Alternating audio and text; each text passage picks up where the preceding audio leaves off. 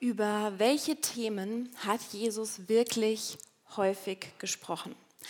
Was waren seine Big Five? So heißt unsere Themenreihe. Was waren seine fünf Themen, die er immer wieder auf den Tisch gebracht hat, weil sie ihm so wichtig waren? Vergangenen Sonntag ist Conny in diese Themenreihe eingestiegen und er hat sie eingeleitet mit dem Reich Gottes, das Königreich Gottes. Und wir dürfen uns heute mit einem weiteren von diesen fünf Themen befassen, die Jesus am meisten beschäftigt hat. Der Vater, Gott Vater. Conny hat es am Ende seiner letzten Predigt schon angerissen. Was löst das in dir aus? Gerade auch jetzt, wo die Ereignisse in Europa sich überschlagen, wo Krieg herrscht und Zerstörung und wir so fassungslos dastehen, wie passt das mit Gott Vater zusammen? Vielleicht wusstest du schon, weil du die Predigt vom letzten Sonntag gehört hast, dass es heute um dieses Thema gehen wird. Vielleicht bist du jetzt auch etwas überrascht und, ja, sagen wir, konfrontiert mit diesem Thema. Ich gehe davon aus, dass jeder von euch zu diesem Thema irgendeine Art Assoziation hat. Denn jeder hat einen biologischen Vater. Selbst wenn du dich noch nie mit der Thematik Gott Vater auseinandergesetzt hast, hast du trotzdem relativ wahrscheinlich irgendwelche Gedanken, Gefühle, Erinnerungen zu diesem Begriff Vater. Das kann hilfreich sein oder halt gerade auch nicht. Möglicherweise ist die Thematik Gott Vater für dich aber auch bekannt eher ein alter Hut und du bist eher etwas, ja, sagen wir, erwartungslos heute Morgen hier. Ich habe mich also gefragt, wenn wir uns in dieser Bandbreite bewegen, wie schaffe ich einen Einstieg irgendwie so frisch, knackig, um euch neugierig zu machen, um bei euch Interesse zu wecken, dass ihr gedanklich jetzt bei mir bleibt. Eine typische Möglichkeit wäre, in dieses Thema einzusteigen, wäre ich ein Mann und Vater, dass ich davon berichte, was die Geburt meiner Kinder in mir ausgelöst hat, welche völlig überwältigenden Gefühle das hervorgerufen hat. Ich würde vielleicht etwas, hm, sagen wir, romantisch verklärt davon berichten, wie die ersten Lebenswochen mich in den Bann meines Kindes gezogen haben und wie es mich verändert hat, plötzlich Vater zu sein. So, nun bin ich ja aber offensichtlich kein Mann, folglich kein Vater. Ich bin zwar eine Mutter, ich habe zwei fantastische Kinder und könnte davon sicherlich auch einiges übertragen, aber irgendwie wirkt es noch mal anders, finde ich, wenn ein Mann von diesen Gefühlen berichtet, als eine Frau, deren Gefühlswelt schon allein hormonbedingt nach der Geburt eines Kindes sowieso völlig andere Dimensionen hat. Hinzu kommt noch, dass weder mein Mann Torben noch ich in den ersten Wochen nach der Geburt unserer Kinder in irgendwelchen verklärten rosaroten Wolken schwebten.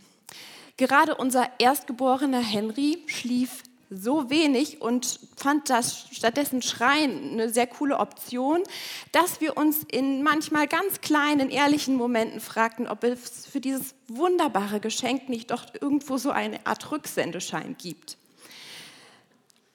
Also, naja, weiterhin empfinde ich diesen Einstieg nicht so günstig, weil ja auch nicht jeder von euch, die ihr hier sitzt, Vater ist und dann bei euch dieser Übertrag auch nicht so richtig gut funktionieren würde. Eine weitere Option, in diese Thematik einzusteigen, könnte sein, dass ich an deine eigenen Vatererinnerungen appelliere. Denn wie eingangs festgestellt, hat ja jeder Mensch einen Vater. Vielleicht hast du wunderbare Erinnerungen an Geborgenheit, Ermutigung und Unterstützung in Bezug auf deinen Vater. Das ist großartig. Und es wird dir sicherlich an der einen oder anderen Stelle helfen, positive Assoziationen zu schaffen, wenn es darum geht, Gott als Vater irgendwie mehr zu begreifen. Die Problematik entsteht jedoch dann, wenn jemand nicht auf solch positives Erleben zurückgreifen kann. Aus eigener Erfahrung weiß ich, dass Vertrauenheit und Geborgenheit nicht zwangsläufig die ersten Aspekte sein müssen, die wir mit Vater assoziieren. Denn Kindheit verläuft nicht immer ideal. Möglicherweise hast du aber auch vielleicht gar keine Erinnerungen an deinen Vater, weil du ihn nie kennenlernen konntest.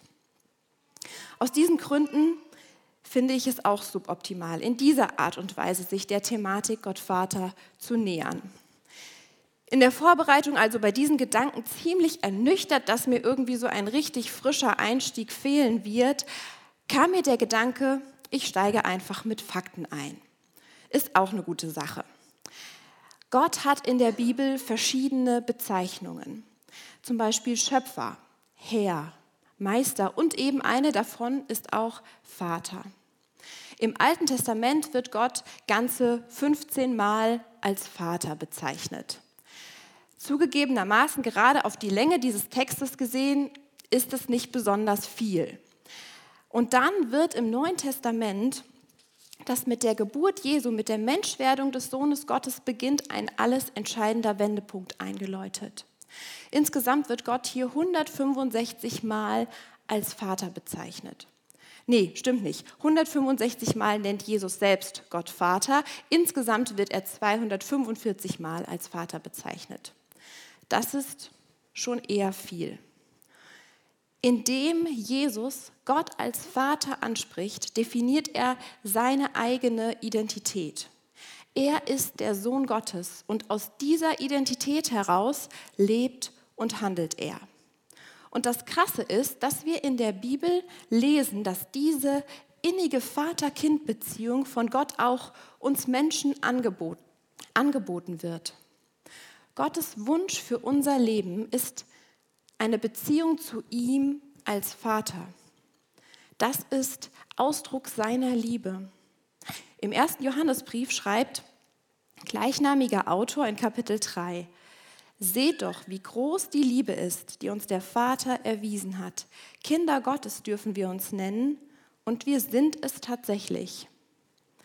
In einer anderen Übersetzungsmöglichkeit heißt es, seine Kinder nennt er uns.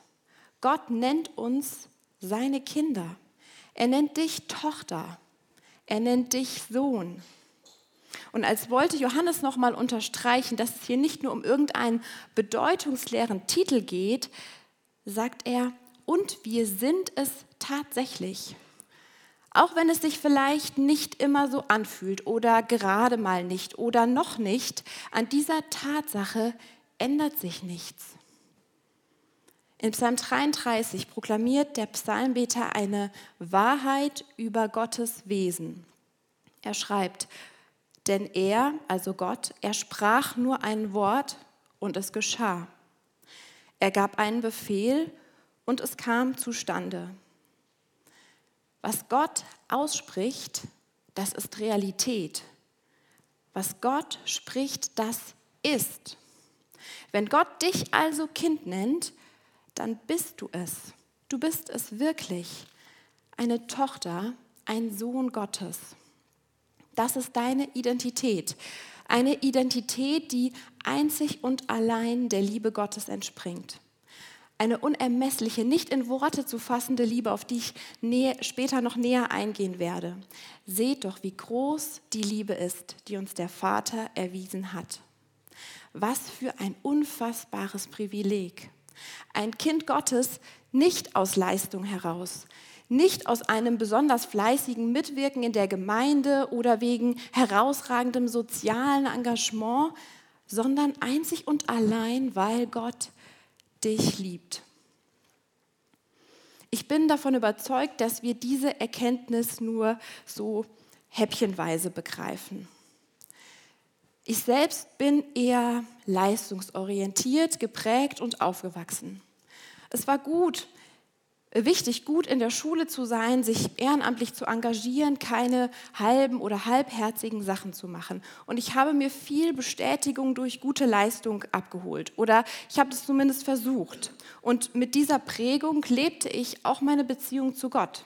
Und so begann ich auch mein Theologiestudium. Und die Anforderungen dort waren ja, ziemlich mm, straff und herausfordernd, sowohl emotional als auch intellektuell. Und ich würde sagen, für mich zumindest konnte es nur darauf hinauslaufen, dass ich an dieser Herausforderung Stück für Stück zerbröselt bin. Und das war gut. Das war das Beste, was mir passieren konnte. Es gab nicht diesen einen entscheidenden, alles verändernden Moment, wie man das ja manchmal hört. Es war eher so ein schleichender Prozess. Und in diesem Prozess durfte ich die tiefe Erkenntnis verinnerlichen, die mich bis heute immer wieder trägt und aufrichtet, gerade in Zeiten, wo ich stark gefordert bin und wo ich dann besonders dazu neige, in mein altes Leistungsdenkenmuster zurückzufallen. Die tiefe Erkenntnis, du bist Gottes Tochter. Und es ist, ich darf es an dieser Stelle mit drastischen Worten sagen, es ist kackegal, was du tust. Egal, was du leistest, egal, was dir gelingt oder misslingt, du bist einfach Gottes Kind und darfst bei ihm sein. Du musst nicht beten, du musst nicht Bibel lesen, du musst keine schönen Worte finden, du musst nicht weinen, du musst dich auch nicht freuen, du musst nicht lachen, nicht tanzen, denken oder irgendwelche Verse auswendig lernen. Du darfst einfach sein. Ganz und gar, nicht mehr und nicht weniger sein in deiner Identität als Kind Gottes. Diese Erkenntnis hat mein Glaubensleben maßgeblich verändert. Es hat mich gnädiger mit mir selbst werden lassen. Es hat mich ein Stück mehr begreifen lassen davon, wer und wie Gott ist, wie er mich sieht und wie ich auch andere sehen darf. Diese wirklich wunderbare Erkenntnis ist nicht abgeschlossen. Ich bin da weiter im Prozess unterwegs mit Gott. Und ich wünsche mir, dass dieser Prozess auch immer weitergeht, dass er immer tiefer wird und nicht endet. Und darum möchte ich dich jetzt einladen, mit mir auf diesem Weg weiterzugehen und heute hoffentlich so ein Häppchen mehr davon zu begreifen, wer und wie Gott als Vater ist. Als Kinder Gottes dürfen wir Gott Vater nennen. Jesus, der Sohn Gottes, der in dieser ganz innigen Beziehung zum Vater auch hier auf der Erde lebte, er gibt uns einen Tipp. Ein Tipp, wie es gut funktionieren kann, wie es gut klappen kann, als Kind Gottes mit diesem liebenden Vater in Kontakt zu treten, in Beziehung zu sein. Und diesen Tipp verpackt Jesus, wie ich finde, sehr clever in ein Gebet. Im kirchlichen Kontext wird dieses Gebet normalerweise das Vaterunser genannt. Dieses Gebet war Jesus, Jesu Antwort auf die Frage einiger Jüngerinnen und Jünger, wie sie beten sollen. In Matthäus 6 kann es nachgelesen werden. Und das Gebet lehrt uns einige wesentliche Aspekte darüber, wie Gott als Vater ist. Und das möchte ich jetzt mit euch etwas näher betrachten. Es beginnt mit der Ansprache. Unser Vater im Himmel. Ich möchte das an dieser Stelle nochmal betonen. Unser Vater im Himmel. Das bedeutet nicht, dass Gott fern von uns in irgendwelchen Sphären schwebt, aber es betont, es ist Gott, der Vater. Er ist anders als dein leiblicher Vater oder der Mensch, den du hier auf der Erde als Vater bezeichnest. Es ist Gott, der Vater, den wir ansprechen. Mir ist bewusst, dass es an dieser Stelle nicht immer so einfach ist zu differenzieren. Denn wir Menschen neigen dazu, das Bekannte auf das Unbekannte zu übertragen. Hier und da schaffen wir uns Kategorien und Schubladen, um einfach auf die Komplexität des Lebens klarzukommen. Und das ist okay, das ist nicht weiter tragisch. Aber an dieser Stelle merke ich, ist es wichtig, ich möchte an diesem Punkt Lernende sein und ich möchte mehr und neu begreifen. All meine Erinnerungen, Gefühle und Gedanken, die ich zu meinem irdischen Vater habe, haben nichts damit zu tun, wer und wie Gott als Vater ist. Egal, was es an schönem, positiven, wunderbarem ist, was es an neutralem oder negativem oder irgendwas gemischtem ist, was du mit deinem Vater verbindest. Ich möchte dich ermutigen, einen Schritt auf diesem Weg des Ablegens und Neuentdeckens zu gehen. Auch dieser Weg, wie könnte es anders sein, ist ein Prozess. Und vielleicht hilft es dir ja in Zukunft beim Aussprechen des Vaterunsers, ein, immer wieder so kleine weitere Schritte zu gehen und dich zu erinnern. Unser Vater im Himmel, es ist Gott, dieser ganz andere Vater, zu dem ich jetzt als sein Kind spreche. Diese Andersartigkeit von Gott Vater zu allen irdischen Vätern wird im Rest dieses ersten Satzes des Gebets noch näher unterstrichen, noch stärker unterstrichen. Geheiligt werde dein Name. Dein Reich komme, dein Wille geschehe im Himmel und auf der Erde. Wir sprechen hier mit Gott. Ja, wir dürfen ihn Vater nennen und er wünscht sich diese innige, tiefe, liebevolle Beziehung zu dir und mir, aber er ist genauso auch Gott, der König der Könige, dem unser Lob und unsere Ehre gebührt. Er ist der Vater des Lichts und der Herrlichkeit, all das in einer Person. Und darum brauchen wir uns vor ihm auch nicht fürchten oder klein machen oder verkriechen. Denn in all seiner Macht und Hoheit ist er gleichzeitig auch immer voller Liebe und Nähe zu dir. Die Herrschaft und die Liebe Gottes sind immer eins. Und darum ist es nur folgerichtig, dass wir als seine Kinder darum bitten, dein Reich komme. Dieses Königreich Gottes in seiner Ganzheit, von dem Conny in der vergangenen Woche gesprochen hat. Übrigens, falls ihr diese Predigt noch nicht gehört haben solltet, ihr könnt die online nach wie vor hören. Ich kann es euch sehr ans Herz legen. Sie ist wirklich sehr spannend. Als Kind Gottes darf ich das Kommen von Gottes Reich ganz konkret in mein Leben hinein erbeten. Und dein Wille geschehe, allumfassend, im Himmel und auf der Erde. Er, der alle Macht besitzt, der die Liebe selbst ist, er hat den Überblick. Das proklamieren wir mit diesem Gebet. Und gleichzeitig öffnen wir uns für den Willen Gottes in unserem ganz persönlichen Leben diesem ganz alltäglichen Tag ein, Tag aus, in allen Hochs und Tiefs. Im nächsten Absatz steht Gott der Vater als Versorger im Mittelpunkt. Unser tägliches Brot gib uns heute. Wörtlich übersetzt heißt es unser nötiges Brot gib uns heute. Klingt nur auf Deutsch einfach nicht so flüssig. Gott der Vater, er versorgt dich, weil er dich kennt, weil er weiß, was du brauchst. Und darum ist er der absolut perfekte Versorger. Was hast du heute nötig? Jetzt gerade ganz konkret. Du darfst ihm all diese ganz banalen und alltäglichen Dinge hinlegen, genauso wie die tiefen existenziellen. Eine Nacht, in der du endlich mal wieder durchschlafen kannst, es interessiert Gott, deinen Vater. Genauso wie es ihn nicht kalt lässt, wenn du Geldnöte hast oder einen neuen Job suchst. Dein erschüttertes Gebet um Frieden in Europa, Weisheit für Entscheidungsträger und Bewahrung. Er möchte dir in all diesen Dingen nah sein, dich tragen, hineinwirken und Veränderung schenken in deine Nöte von heute. Ich muss gestehen, mir fällt das oft nicht so leicht. Leider gibt es da immer wieder diese kleine, nervige Stimme in meinem Hinterkopf, die sitzt da irgendwo so und die zweifelt, die meckert, die sät Misstrauen. Gedanken wie, ach, warum bittest du Gott überhaupt? Das bringt doch eigentlich gar nichts. Oder deine Bitte ist sowas von unwichtig im Hinblick, was sonst gerade in der Welt abgeht. Wie kannst du auch nur vermuten, dass das irgendwie Beachtung finden könnte? Und möglicherweise kennst du auch solche oder ähnliche Gedanken. Und dann möchte ich es dir und mir nochmal zusprechen. Seht doch, wie groß die Liebe ist, die uns der Vater erwiesen hat. Kinder Gottes dürfen wir uns nennen. Und wir sind es tatsächlich. Wir sind Kinder Gottes. Du bist eine Tochter, ein Sohn Gottes. Und es gibt nichts, absolut gar nichts, was dich betrifft und Gott egal wäre.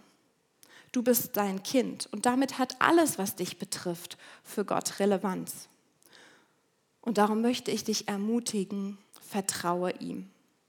Vielleicht fühlt es sich so an, als reiche dein Vertrauen nicht aus für all das, was du an Nöten gerade mit dir trägst. Dann möchte ich dich ermutigen, vertraue ihm für heute. Nicht für morgen oder für den nächsten Monat. Vertraue ihm nur heute. Vertraue ihm, dass er dir für heute gibt, was du brauchst. Und dann schau, was geschieht. Jesus selbst legt das in genau der gleichen Ansprache etwas später seinen Zuhörerinnen und Zuhörern nahe. Er sagt, macht euch keine Sorgen um den nächsten Tag. Der nächste Tag wird für sich selbst sorgen. Es genügt, dass jeder Tag seine eigene Last mit sich bringt. Lege Gott, dem Vater, deine Sorgen von heute hin und vertraue ihm für das Heute. Das reicht erstmal. Als Mensch unterwegs mit anderen Menschen machen wir immer wieder Erfahrungen, die uns zu der Erkenntnis führen können, dass Vertrauen eher unangebracht ist, weil es enttäuscht werden kann. So erlebe ich das zumindest immer mal wieder. Und realistisch betrachtet wird es auch in Zukunft diese Erfahrungen geben, die Misstrauen sehen können. Aber es ist eine Entscheidung, dass nicht Misstrauen mein Herz bestimmt. Es ist eine Entscheidung, das Gute sehen zu wollen und es ist eine Entscheidung, dass ich das Misstrauen, was ich aufgrund menschlicher Erfahrung gemacht habe, nicht auf Gott übertrage. Tatsache ist auch, dass nicht alle unsere Bitten von Gott in der Art und Weise beantwortet werden, wie wir uns das vorstellen oder wünschen würden. Und das ist so. Das möchte ich weder umdeuten noch die Schwere, die darin liegen kann, beschwichtigen. Vieles geschieht, was ich absolut nicht begreifen kann. In meinem ganz persönlichen Erleben und Umfeld, genauso auch in der Welt, ganz aktuell in der, in der Ukraine. Und das wirft Fragen auf. Das wirft Fragen an Gott auf. Und manchmal kann ich einfach nur da sitzen, traurig und wütend und entweder sprachlos einfach da sein oder Gott anbrüllen und sagen, geht's noch? Ich, ich verstehe das nicht. Solche oder ähnliche Momente gehören genauso auch zu meiner Realität als Kind Gottes. Und dennoch oder gerade dort hinein möchte ich diese Wahrheit aussprechen, die neben allem, was ich nicht verstehe, gilt. Gott, der Vater, er möchte dein Versorger sein und er wirbt um dein Vertrauen. Der himmlische Vater, er ist ganzheitlich unterwegs, wie man heute so schön sagt. Das bedeutet, dass er nicht nur all die Dinge im Blick hat, die deinen Körper und die äußeren Umstände deines Lebens betreffen. Er sieht genauso auch deine Seele und er sorgt sich um sie. Er möchte auch der Versorger deiner Seele und deines Geistes sein. Das Vaterunser schließt an die Bitte um das tägliche Brot die Bitte um Vergebung an. Und vergib uns unsere Schuld, heißt es darin. Gott, dein Vater, er vergibt dir. Er vergibt dir deine Schuld, wenn du ihn darum bittest. Du darfst deine Schuld loslassen bei ihm. Auch die Schuld, mit der andere an dir schuldig geworden sind. Mir ist absolut klar, dass es wesentlich leichter gesagt als getan ist, wie auch wir vergeben unseren Schuldigern. Tatsächlich müsste es sogar übersetzt lauten, wie auch wir unseren Schuldigern vergeben haben. Also das ist schon passiert. Wenn ich den Menschen vergeben habe, die an mir schuldig geworden sind, dann bewirkt das Freiheit. Ich spreche damit nicht den anderen frei, das ist eine Sache zwischen ihm und Gott, sondern mich.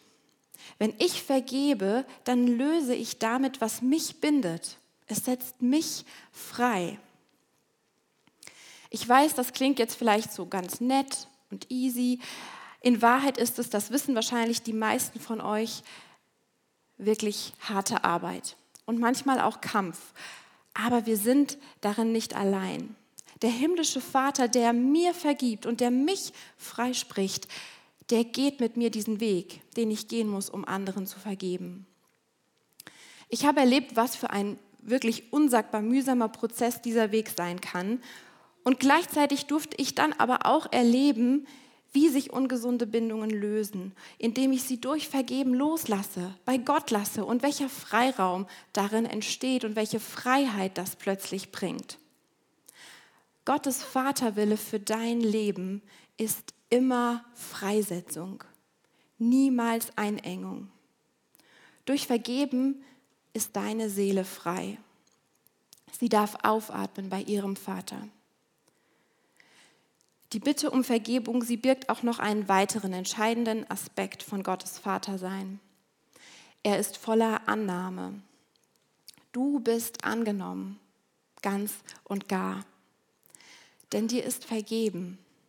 Es gibt nichts und niemanden, keine Macht oder Kraft, weder in der sichtbaren noch in der unsichtbaren Welt, überhaupt nichts, was dich aus der Hand des Vaters reißen kann.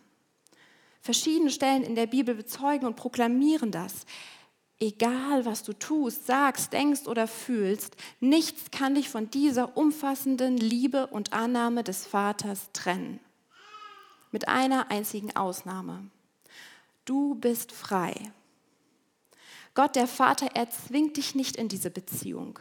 Er nimmt dich nicht in Beschlag oder hält dich darin gefangen. Du bist keine Marionette. Du bist frei zu gehen und zu bleiben. Und dann schließt Jesus das Gebet, sein Tipp fürs Beten und für ein Beziehungsleben mit Gott, dem Vater, mit diesem krassen Satz. Und führe uns nicht in Versuchung, sondern erlöse uns von dem Bösen. Eine andere Übersetzungsmöglichkeit gibt es, wie ich finde, etwas verständlicher wieder. Lass nicht zu, dass wir der Versuchung nachgeben, sondern erlöse uns von dem Bösen. Versuchung ist Realität, wenn wir als Kind Gottes leben. Diese Versuchung geht aber nicht von Gott aus, wie man das bei der Kurzform vermuten könnte und führe uns nicht in Versuchung. Denn Versuchung bezeichnet ein Geschehen oder Erleben, was das Potenzial hat, mich von Gott wegzuziehen. Und das ist niemals Gottes Motivation. Gottes Sehnsucht ist Beziehung zu uns. Und somit kann gar nicht er der Versuchende sein. Das würde seinem Wesen vollkommen widersprechen. Aber wir leben in dieser Welt, in der auch andere Mächte und Gewalten wirken. Ich möchte hier keine Angst machen oder Unsicherheiten wecken, aber es ist wichtig, sich dieser Tatsache bewusst zu sein. Gott lässt es zu, dass von diesen Mächten Versuchungen ausgehen. Und ihre größte Motivation ist es, dass wir uns von Gott, dem Vater, entfernen. Doch ich glaube, Versuchungen sind nicht nur aktiv gewirkte Ereignisse anderer Mächte, sondern mal platt gesagt auch einfach das Leben, wie es nun mal ist und wie Gott es sein lässt auch wenn sehr vieles davon mein Verstehen übersteigt. Dazu gehören auch Krankheit, Verlust, Schmerz, Pläne und Ideen, die einfach nicht gelingen wollen.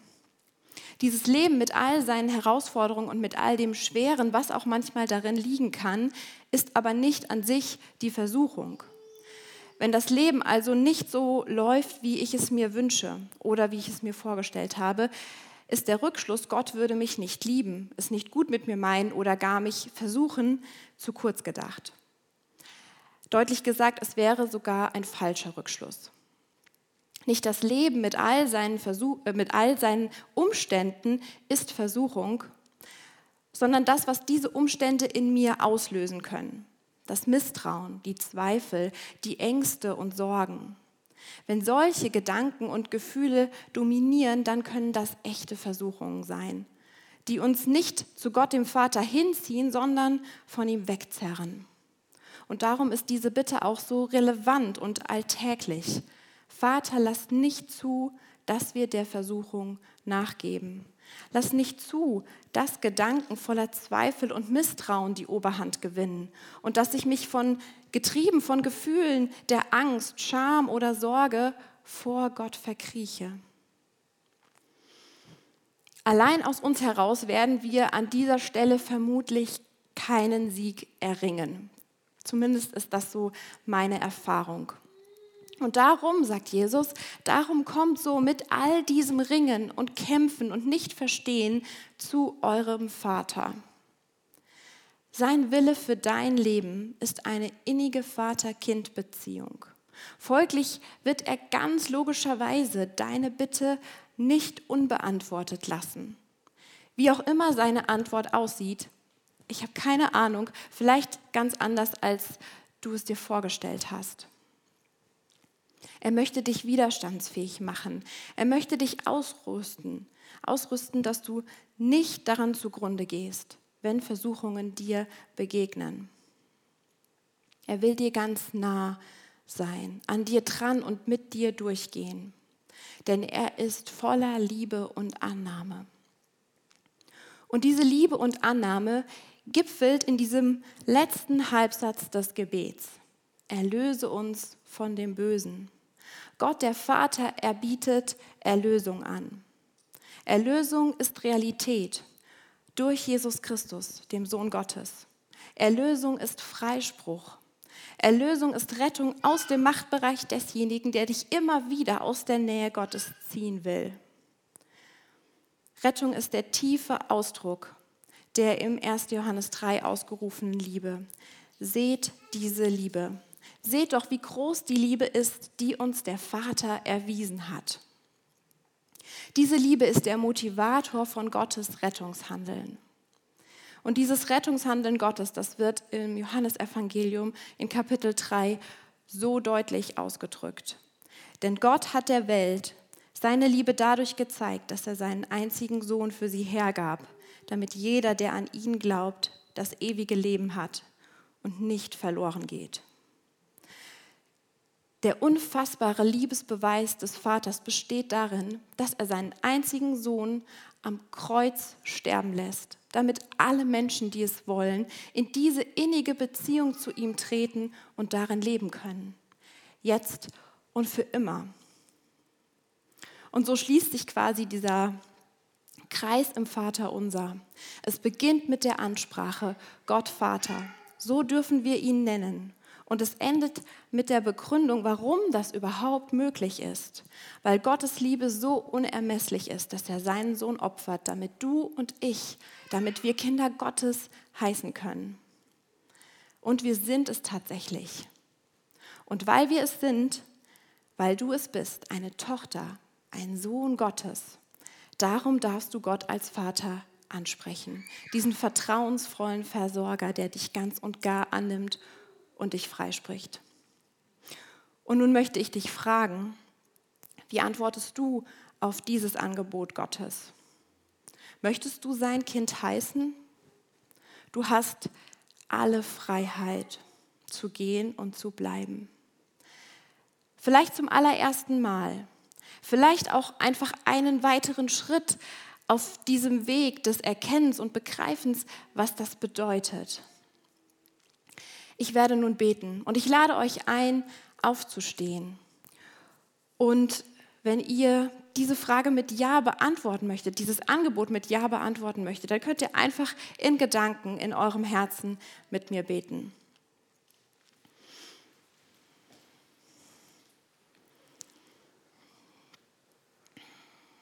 Vater im Himmel, du bist so ganz anders als alles Vatersein, was ich kenne. Du nennst mich Tochter, du nennst mich Sohn und ich möchte dir Danke dafür sagen. Ich möchte diese innige Beziehung mit dir. Ich brauche deine Erlösung und ich sehne mich danach, in dieser tiefen Beziehung mit dir immer mehr davon zu entdecken und zu begreifen, wer und wie du bist. Ich möchte dir dafür die Ehre geben. Und ich lade euch jetzt ein, laut in dieses Gebet, was Jesus uns gelehrt hat, einzusteigen. Vater unser im Himmel, geheiligt werde dein Name, dein Reich komme, dein Wille geschehe, wie im Himmel, so auf Erden. Unser tägliches Brot gib uns heute und vergib uns unsere Schuld, wie auch wir vergeben unseren Schuldigern und führe uns nicht in Versuchung, sondern erlöse uns von dem Bösen. Denn dein ist das Reich und die Kraft und die Herrlichkeit in Ewigkeit. Amen.